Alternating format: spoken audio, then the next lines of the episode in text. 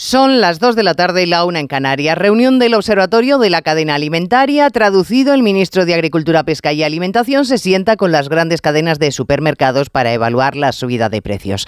La foto tiene un fuerte contenido político. Primero, Planas vuelve a colocarse a los mandos frente al intento de Podemos de patrimonializar el debate.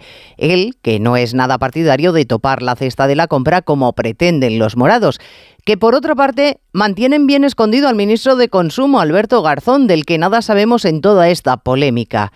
Que hace falta atajar la inflación es innegable, pero esperamos de nuestros políticos soluciones más sesudas que el intervencionismo, que el ordeno y mando.